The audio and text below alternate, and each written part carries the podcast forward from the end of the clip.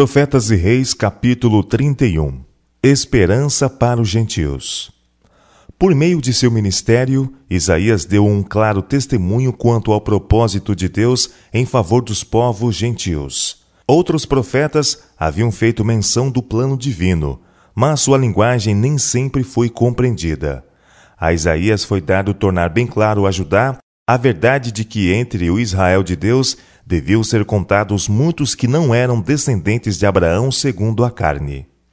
Este ensino não estava em harmonia com a teologia de sua época. Não obstante, ele proclamou destemerosamente as mensagens que Deus lhe dera.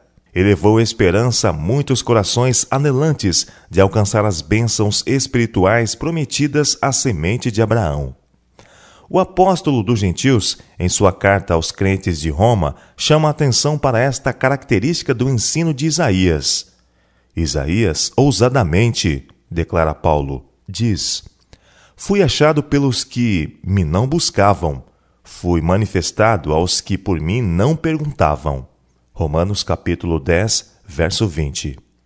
Não raro os israelitas pareceram incapazes ou indispostos de compreender os propósitos de Deus para os gentios.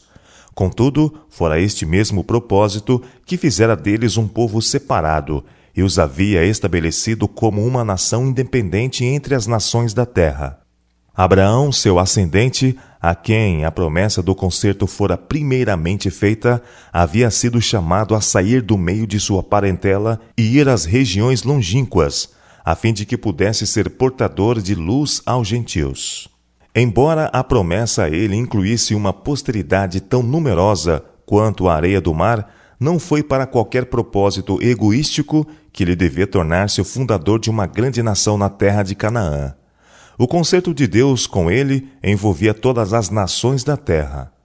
Abençoar-te-ei, declarou Jeová, e engrandecerei o teu nome, e tu serás uma bênção e abençoarei os que te abençoarem, e amaldiçoarei os que te amaldiçoarem, e em ti serão benditas todas as famílias da terra. Gênesis capítulo 12, versos 2 e 3. Na repetição do concerto pouco antes do nascimento de Isaac, o propósito de Deus para a humanidade fora mais uma vez tornado claro. Nele serão benditas todas as nações da terra. Gênesis 18, verso 18. Foi a afirmação do Senhor com respeito ao filho da promessa. E mais tarde, o visitante celestial uma vez mais declarou: Em tua semente serão benditas todas as nações da terra. Gênesis capítulo 22, verso 18. Os termos todo abrangentes deste concerto eram familiares aos filhos de Abraão e aos filhos de seus filhos fora para que os israelitas pudessem ser uma bênção às nações e para que o nome de Deus fosse anunciado em toda a terra, que eles foram libertos do cativeiro egípcio. Se obedientes a seus reclamos, seriam colocados na vanguarda dos outros povos em sabedoria e em entendimento.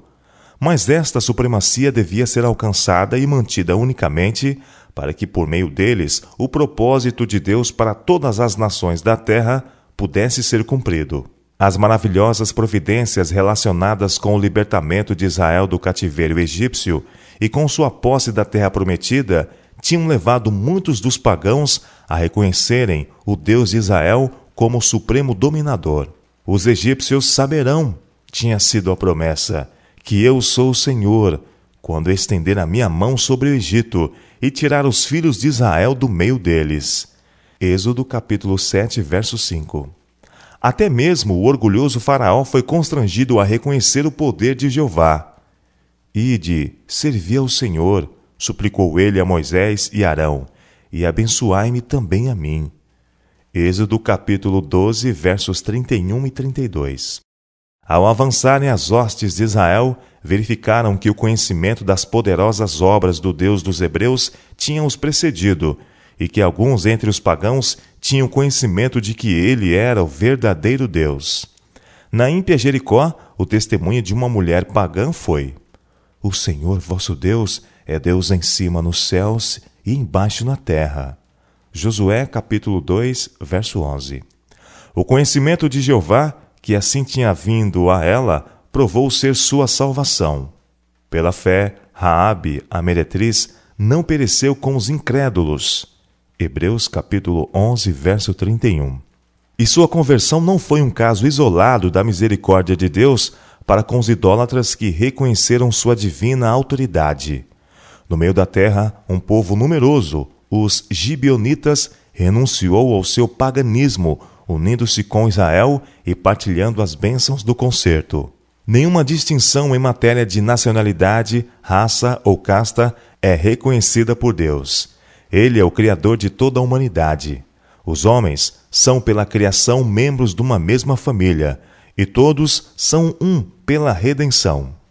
Cristo veio para derribar todo o muro de separação, para franquear cada compartimento das cortes do templo, a fim de que cada alma pudesse ter livre acesso a Deus.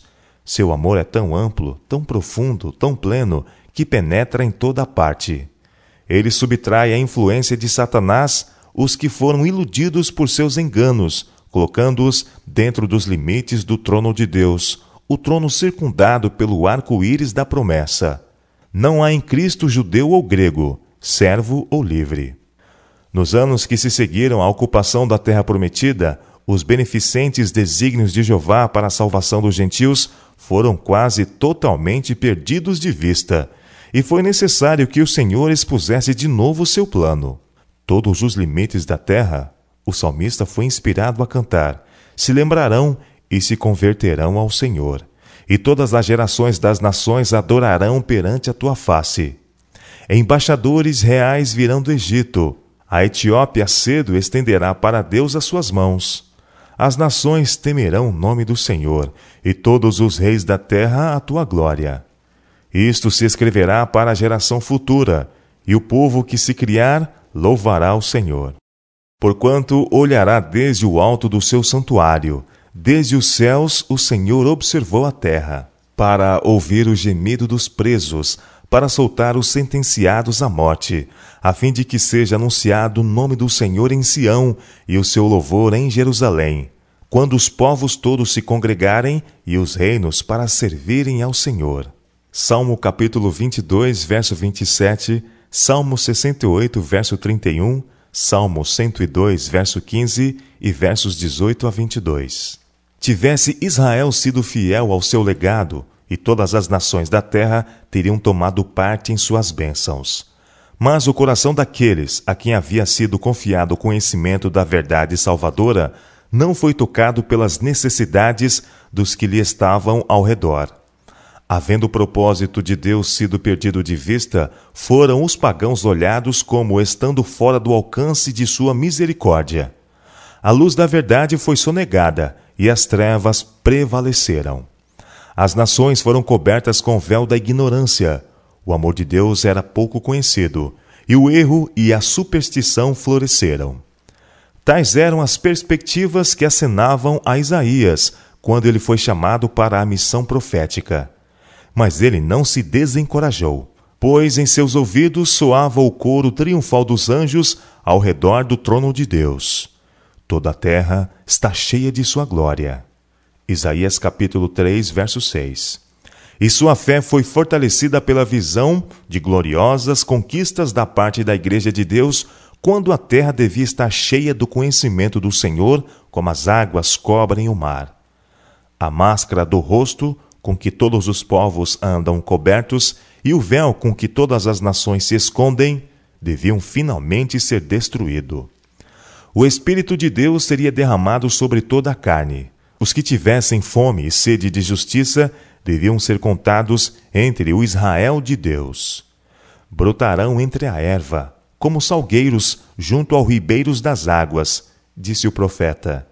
Este dirá: Eu sou do Senhor, e aquele se chamará do nome de Jacó, e aquele outro escreverá com a sua mão: Eu sou do Senhor, e por sobrenome tomará o nome de Israel.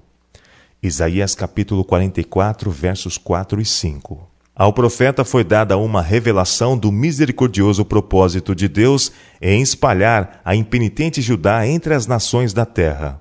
O meu povo saberá o meu nome, o Senhor declarou, porque eu mesmo sou o que digo Eis-me aqui.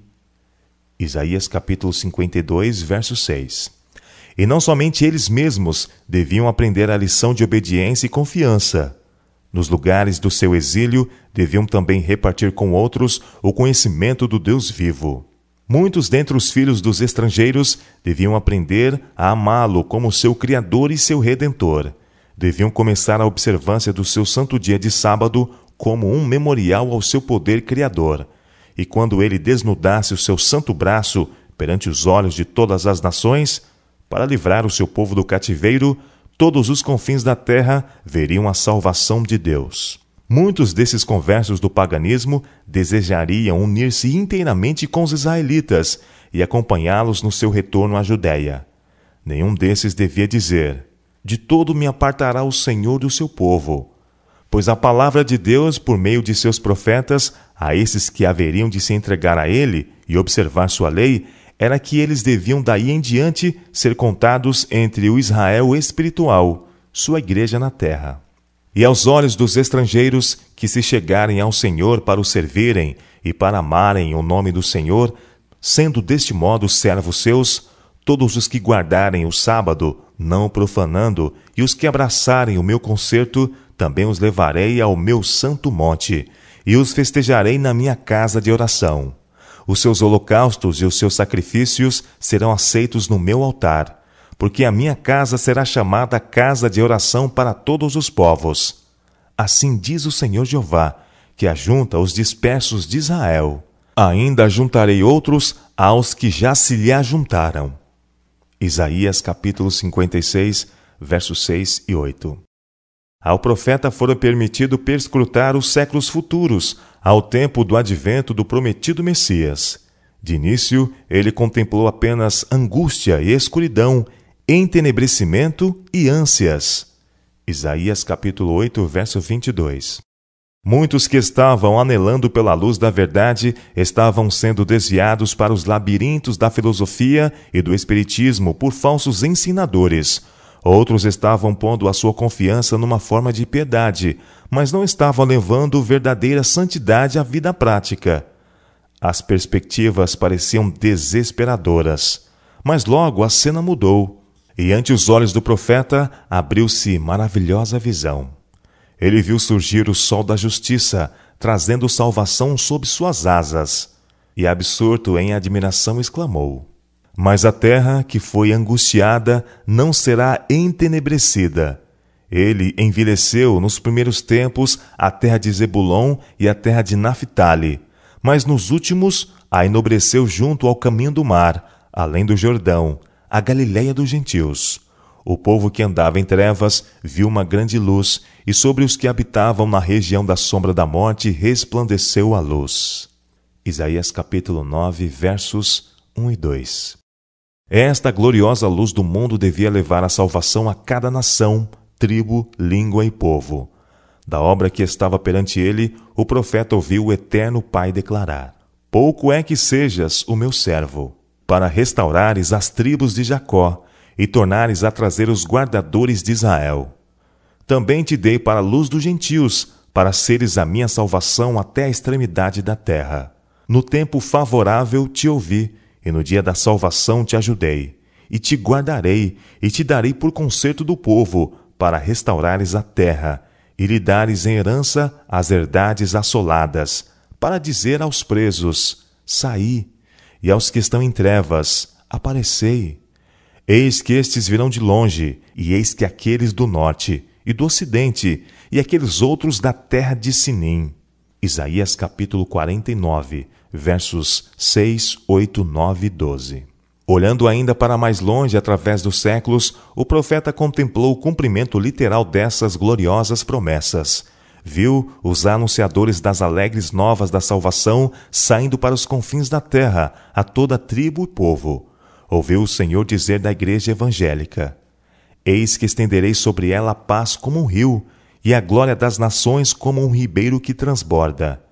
E ouviu a comissão: Amplia o lugar da tua tenda, e as cortinas das tuas habitações se estendam.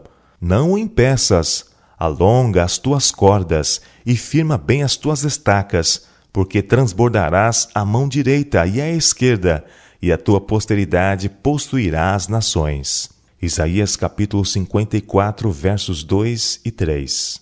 Jeová declarou ao profeta que ele enviaria as suas testemunhas às nações, a Tarsis, Pu e Lude, a Tubal e Javã, até as ilhas de mais longe. Isaías capítulo 66, verso 19.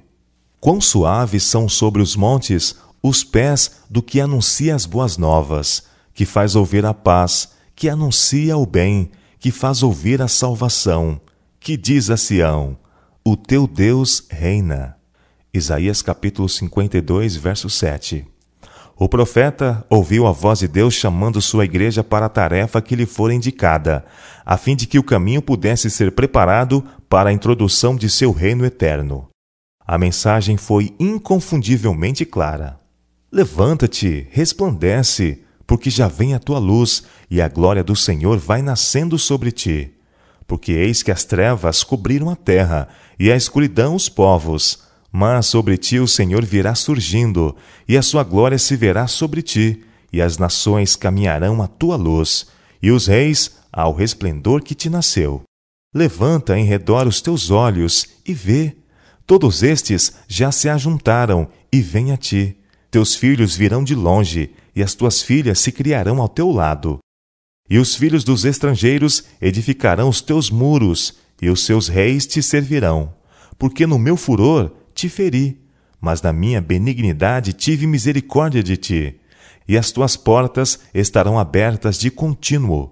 Nem de dia, nem de noite se fecharão, para que tragam a ti as riquezas das nações, e conduzidos com ela os seus reis. Olhai para mim, e sereis salvos, vós, todos os termos da terra, porque eu sou Deus e não há outro. Isaías capítulo 60, versos 1 a 4, versos 10 e 11. E Isaías capítulo 45, verso 22. Estas profecias de grande despertamento espiritual em tempos de espessas trevas estão sendo cumpridas hoje no progresso dos postos missionários que estão alcançando as regiões entenebrecidas da terra. Os grupos de missionários em terras pagãs foram comparados pelo profeta à bandeira erguida para a guia dos que estão em busca da luz da verdade. Acontecerá naquele dia, diz o profeta Isaías, que as nações perguntarão pela raiz de Jessé, posta por pendão dos povos, e o lugar do seu repouso será glorioso. Porque há de acontecer naquele dia que o Senhor tornará a estender a sua mão para adquirir outra vez os resíduos do seu povo. E levantará um pendão entre as nações, e ajuntará os desterrados de Israel, e os dispersos de Judá congregará desde os quatro confins da terra. Isaías capítulo 11, versos 10 a 12. O dia do livramento está às portas. Os olhos do Senhor passam por toda a terra, para mostrar-se forte para com aqueles cujo coração é perfeito para com ele. Segunda Crônicas, capítulo 16, verso 9. Dentre todas as nações, tribo e língua, ele vê homens e mulheres que estão orando por luz e conhecimento. Suas almas estão insatisfeitas. A muitos ele se tem apacentado de cinzas. O inimigo de toda a justiça tem nos posto de lado, e eles tateiam como cegos. Mas são sinceros de coração e desejam conhecer um caminho melhor.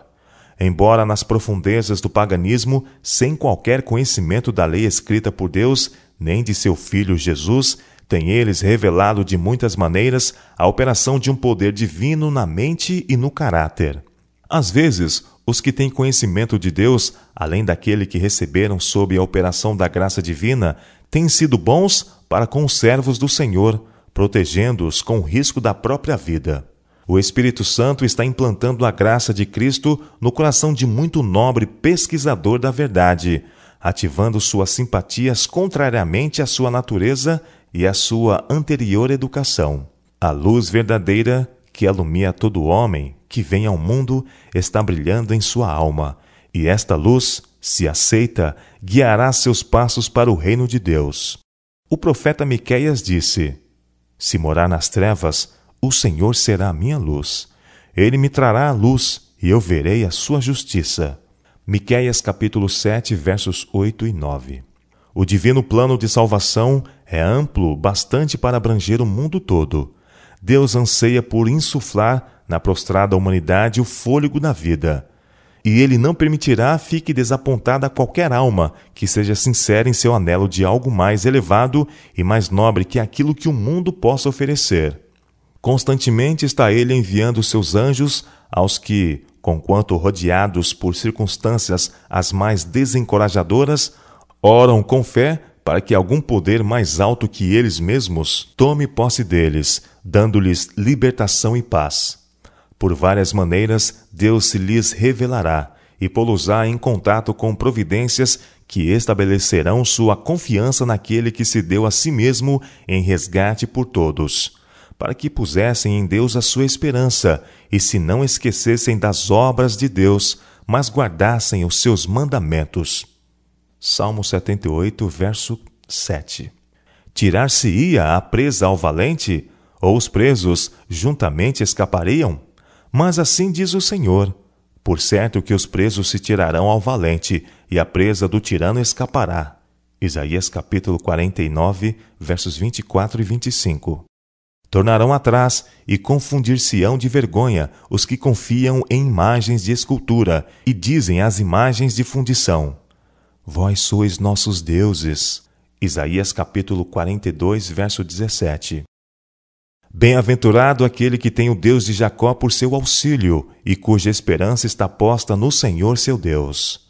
Salmo 146, verso 5. Voltai à fortaleza, ó presos de esperança. Zacarias capítulo 9, verso 12. Deus tem dito: Guiarei os cegos por um caminho que nunca conheceram. Falo-eis caminhar por veredas que não conheceram. Tornarei as trevas em luz perante eles, e as coisas tortas farei direitas. Essas coisas lhes farei, e nunca os desampararei. Isaías capítulo 42, verso 16.